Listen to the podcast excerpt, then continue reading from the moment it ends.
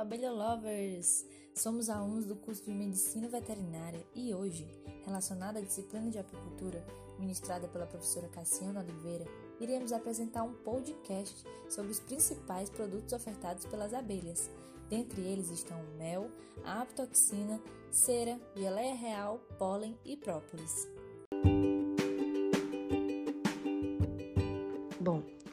Dos produtos da apicultura abordados nesse podcast e não é novidade para ninguém que é o produto das abelhas mais consumido no mundo inteiro. A apicultura já era representada em artes no Egito Antigo, que datam de 4.500 anos antes de Cristo. O mel é composto principalmente dos açúcares glucose e sacarose, são ricos em antioxidantes e o restante da composição é de água e outras substâncias. Dentre os muitos usos do mel, podemos citar que durante muito tempo o alimento foi a única fonte de açúcar para consumo humano, usada para adoçar chás, sobremesas. O mel também é uma das matérias-primas para a possível bebida alcoólica mais antiga do mundo, que é conhecida como hidromel, feita a partir da fermentação desse produto. Além disso, podemos citar o uso vasto do mel na terapêutica, através da diminuição dos triglicerídeos, um aumento da imunidade, um combate aí a bactérias, fungos e vírus, e também vai atuar no alívio da tosse e melhora da saúde gastrointestinal, por ser um prebiótico. Acredita-se que a Cleópatra, no Antigo Egito, tomava banho de mel para hidratar seu corpo. Essas escrituras revelam também a importância do uso do mel na estética Hoje, o mel é usado em hidratantes, shampoos e até no tratamento das acnes, por ser um bactericida e auxiliar na cicatrização.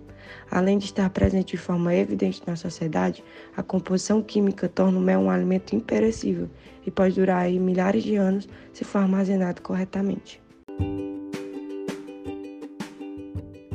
A aptoxina ou veneno das abelhas é um conjunto de substâncias biológicas muito ativas e frágeis é um líquido transparente de reação ácida que contém 88% de água, proteínas, peptídeos, aminas, aminoácidos e compostos orgânicos voláteis.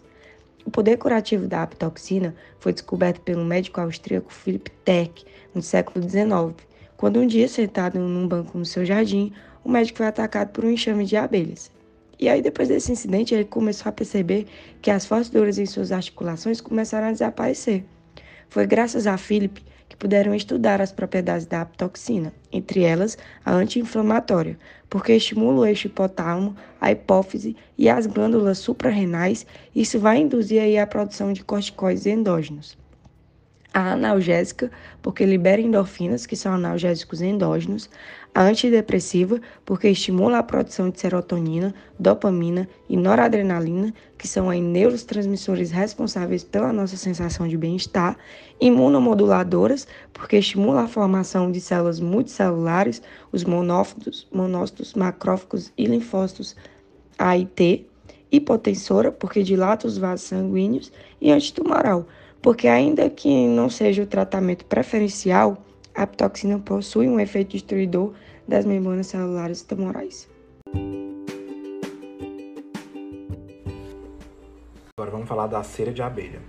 Seu principal uso é na apicultura, na formação de cera alveolada, base para a construção de favos pelas abelhas, mas também é utilizada em impermeabilização e vernalização confecção de velas. A cera de abelha apresenta propriedades medicinais e cosméticas milenares, Inclusive no Egito Antigo, há mais de 6 mil anos, ela já era utilizada no processo de embalsamento. Pode ser usada no tratamento de distúrbios nas mucosas orais, doenças periodontais, doenças inflamatórias nasais, como sinusite, além de doenças respiratórias, como asma brônquica, sem falar que alivia a tosse e auxilia nos processos de expectoração. Tem propriedades antigermicidas, antialérgicas e anti-inflamatórias. O preço médio do quilo da cera de abelha está por volta de R$ 71,50. Outro produto das abelhas é a geleia real. É uma substância gelatinosa que as abelhas produzem, que é considerada um superalimento. Contém de maneira muito concentrada água, açúcares, proteínas, gorduras e uma grande variedade de vitaminas, em especial A, B, C e E, além de minerais como enxofre, magnésio, ferro e zinco. A longevidade da abelha rainha é atribuída à sua alimentação, já que a abelha rainha se alimenta exclusivamente de geleia real durante toda a sua vida. Por seus benefícios, a geleia real é muito utilizada como suplemento nutricional, podendo ser encontrada em lojas de produtos naturais, sob forma de gel, ampolas, pó ou cápsulas. Tem ação estimulante, fortalecedora, aumenta defesas naturais do organismo, hidrata, rejuvenesce e favorece a cicatrização da pele, melhora a memória e a concentração, pode exercer ações anticancerígenas, combate a depressão, pode auxiliar no tratamento de infertilidade. Em pessoas com câncer, poderia melhorar a fadiga, pode ajudar a diminuir o colesterol mal, o LDL, e tem ação afrodisíaca. Complementa o tratamento indicado pelo médico, pois pode ser considerado um antibiótico natural. Devido a seus benefícios em relação à hidratação, é comum encontrar geleia real como ingrediente de cosméticos, como condicionadores para cabelos, cremes de massagem, creme hidratante e anti-rugas. O quilo de geleia real está em média de 750 reais a 820 reais.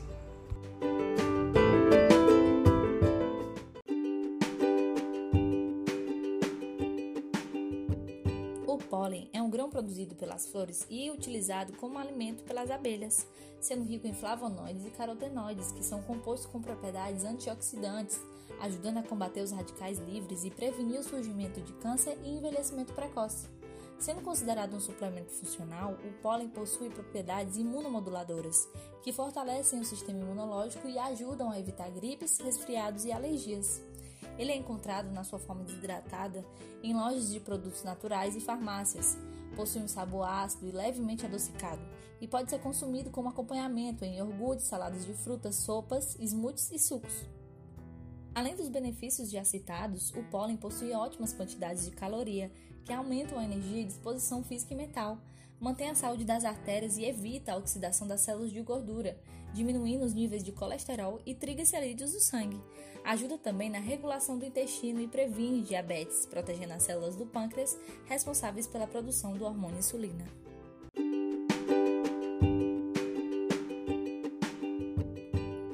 Própolis é uma substância produzida pelas abelhas a partir da seiva das árvores, que é combinada com a cera e a saliva das abelhas, resultando em um produto marrom pegajoso que serve como revestimento e proteção da colmeia. A sua forma mais comum de apresentação é o extrato de própolis, que pode ser ingerido. No entanto, existem outros produtos que utilizam própolis como ingrediente, assim como cremes, pomadas, cápsulas e até cosméticos. Devido à sua ação antimicrobiana, anti-inflamatória e antioxidante, o própolis pode trazer diversos benefícios para a saúde, podendo servir para fortalecer o sistema imunológico. Ele tem sido usado para ajudar no tratamento de infecções na garganta, amidalite, gripe, sinusites e resfriados.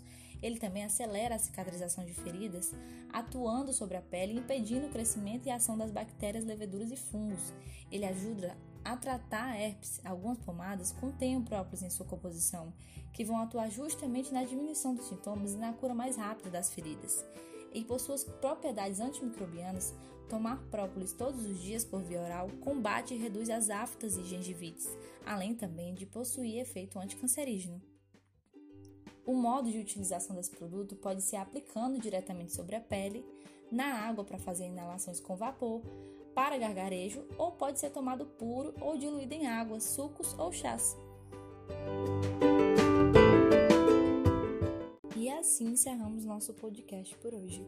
Espero que tenham gostado. Tchau!